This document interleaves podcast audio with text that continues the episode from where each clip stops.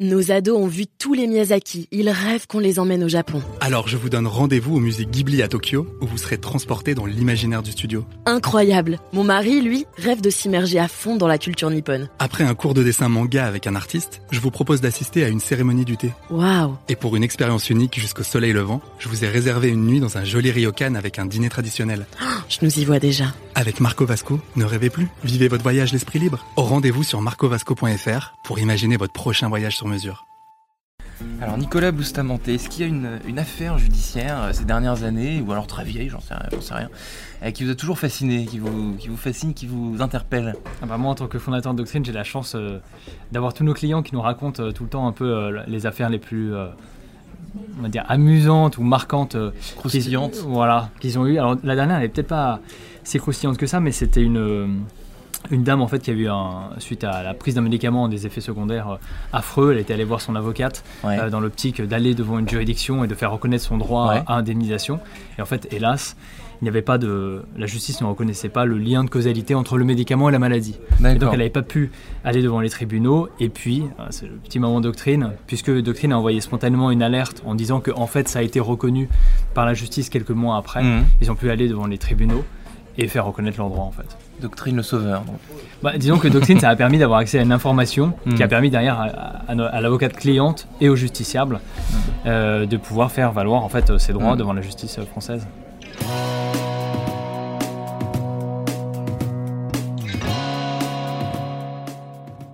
Bonjour à tous et bienvenue au Talk Dessineur du Figaro et non pas d'en fait entrer l'accusé comme euh, on a j'ai essayé de cuisiner à l'instant Nicolas. Euh, nous allons parler euh, néanmoins de justice et de droit aujourd'hui euh, avec Nicolas Bustamante donc qui est CEO de Doctrine.fr, un site web qui se veut être le Google euh, des avocats. J'ai lu ça sur votre euh, LinkedIn, c'est pas de l'ambition ça, ça y ressemble quand même beaucoup.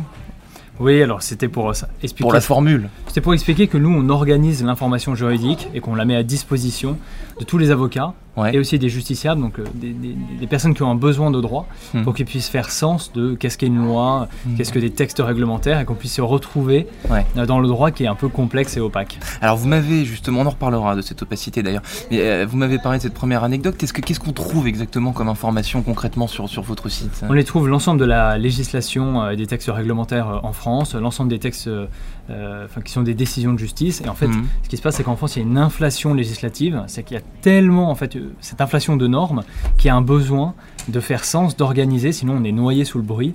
Et finalement, la, la maxime qui est nul n'est censé ignorer la loi Ouais. n'existe plus. Là, le monde juridique, selon vous, il est noyé sous les, sous, sous les procès c'est les- pas sans nous, parce qu'il y a plusieurs personnes euh, qui font ça. Et puis historiquement, il y avait des éditeurs juridiques euh, qui Mm. créaient des ouvrages euh, pour retrouver l'information. Mais en fait, Dalloz, notamment. euh, Dalloz notamment, mais depuis les années 2000, il y a vraiment une inflation des normes en France, et on le voit, le, le Parlement est très proactif, et donc il y a besoin d'un logiciel comme nous. à cause du digital, ou grâce au digital, on en reparlera tout à l'heure.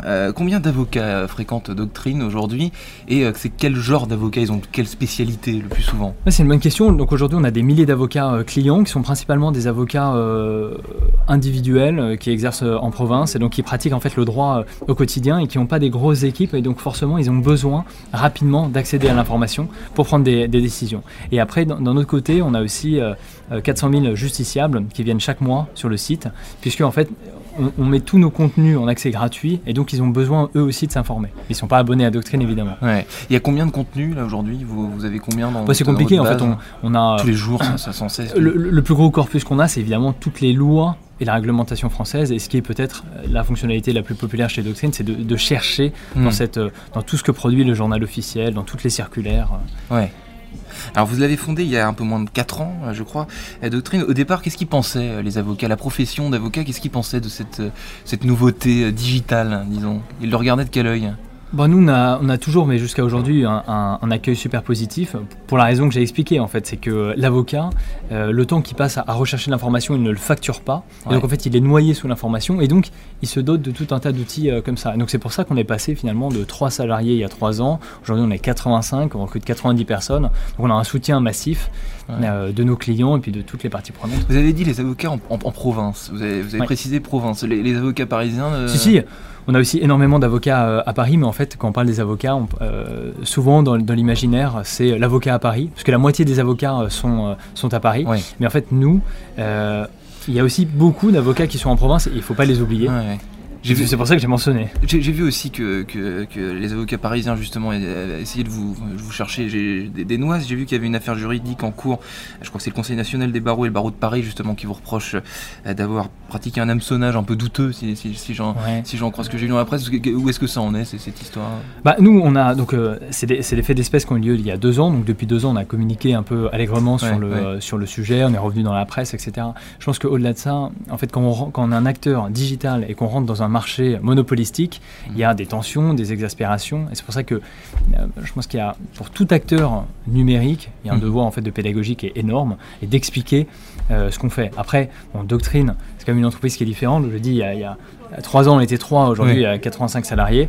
Et donc, on est beaucoup plus structuré. On a une directrice juridique, on a les codes de bonne conduite. C'est en fait, c'est quasiment une grosse entreprise doctrine aujourd'hui. Et vos investisseurs vous font confiance toujours euh, Oui, alors on a, on a levé, euh, on a levé des fonds à deux reprises. Mm. Euh, et puis ça, et puis ça va continuer puisque la croissance de doctrine en fait ne fait que s'accélérer. Alors vous, vous êtes plein dans la presse. J'ai lu aussi que que l'accès aux décisions de justice pour tous, notamment en ligne, est toujours très complexe. Pourquoi? Moi, ce qui me désole, c'est qu'il y a 1% du droit français qui est accessible en ligne, que la Commission européenne a classé la France comme le dernier pays dans lequel il est possible d'accéder au droit euh, euh, en ligne, et que c'est pas normal pour, euh, on va dire, la, la, patrie des droits de l'homme, n'importe quel pays d'ailleurs de l'Union européenne. Et donc moi, ce que je souhaite, c'est, la mission de doctrine, c'est apporter l'ouverture et la transparence au droit en rendant accessible à tous l'ensemble de ces textes. Alors, le monde juridique, le, droit, c'est un socle indispensable de notre société. Est-ce que selon vous, ce, socle, il a du mal à s'adapter à nos nouvelles pratiques, aux nouvelles technologies, au digital? Est-ce que ça va trop vite pour le monde du droit qui est, très, ancestral, avec des, des, des, codes, des, process euh, bien particuliers C'est juste que il y a un temps d'adaptation. En fait, on ne peut pas freiner la marche du monde, qui en ce moment est freiné, le digital, etc. Et, après, en fait, le droit s'adapte.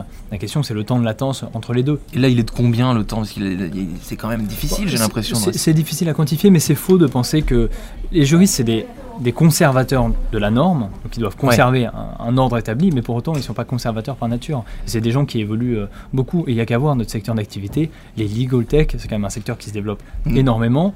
Au, sein d'une association qui s'appelle France Digital, nous avons rassemblé 23 acteurs de la legal tech en France. C'est l'un des plus gros pôles en, Europe.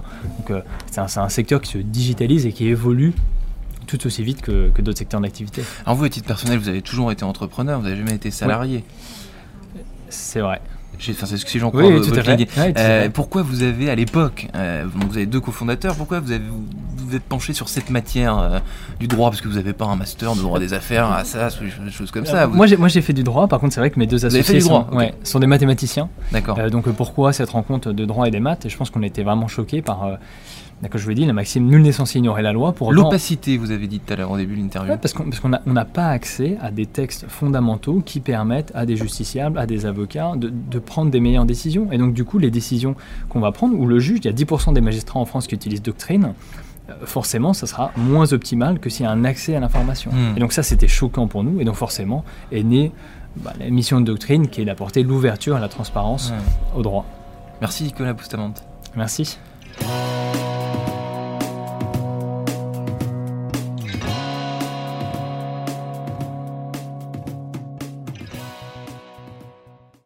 Nos ados ont vu tous les Miyazaki. Ils rêvent qu'on les emmène au Japon. Alors je vous donne rendez-vous au musée Ghibli à Tokyo, où vous serez transporté dans l'imaginaire du studio. Incroyable Mon mari, lui, rêve de s'immerger à fond dans la culture nippone. Après un cours de dessin manga avec un artiste, je vous propose d'assister à une cérémonie du thé. Waouh Et pour une expérience unique jusqu'au soleil levant, je vous ai réservé une nuit dans un joli ryokan avec un dîner traditionnel.